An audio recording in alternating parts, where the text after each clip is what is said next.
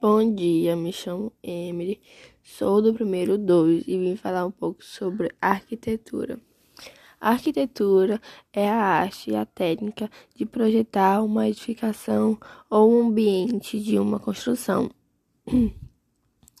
Essa arte é composta pelo conjunto dos princípios, normas, técnicas e matérias utilizadas pelos arquitetos para criar um espaço arquitetônico.